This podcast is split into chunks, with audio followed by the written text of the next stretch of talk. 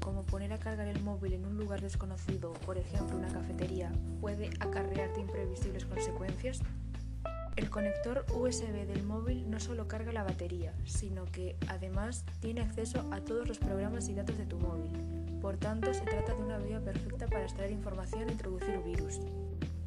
La conexión en red de un equipo informático ofrece muchas ventajas, pero también implica una serie de amenazas.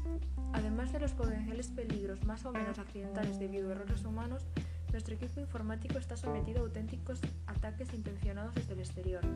Todos estos posibles atacantes reciben el nombre de malware. Podemos calificar el malware en los siguientes tipos. Ocultos. Se introducen en el equipo informático disfrazados como si fueran otra cosa para no ser detectados.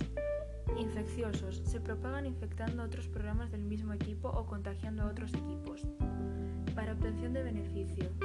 Se añade para conseguir información que reporta algún beneficio económico. También existen otros como el Root Software, un falso programa de seguridad Infectan archivos del sistema con la intención de modificarlos o dañarlos.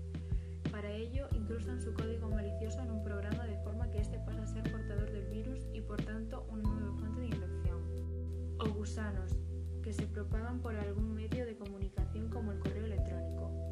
El objetivo es llegar a la mayor cantidad de usuarios posible y recoger información como contraseñas, atacar sitios web o eliminar virus competidores.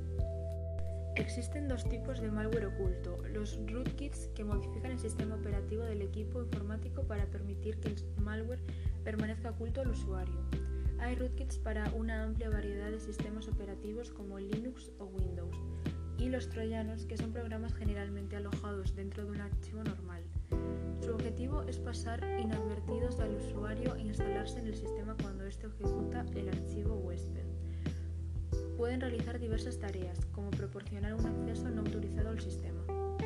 Los malware más importantes son spyware. Son archivos que se instalan en el equipo para robar datos y espiar los movimientos por la red. Adware. Se trata de programas creados para mostrarnos publicidad.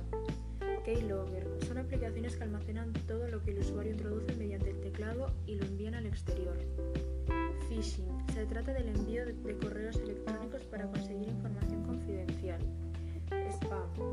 Consiste en el envío indiscriminado de mensajes de correo no solicitados, generalmente publicitarios. Y cookie. Almacenan la información del equipo sobre las preferencias en Internet con la finalidad de medir tendencias